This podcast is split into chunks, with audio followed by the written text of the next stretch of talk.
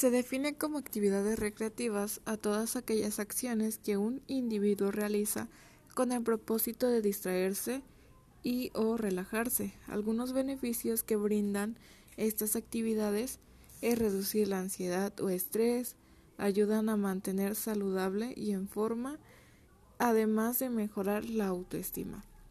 Algunos ejemplos en la asignatura de educación física con alumnos de telesecundaria son los deportes como el fútbol, baloncesto o el hockey, donde se fomenta el compañerismo y la importancia de seguir normas.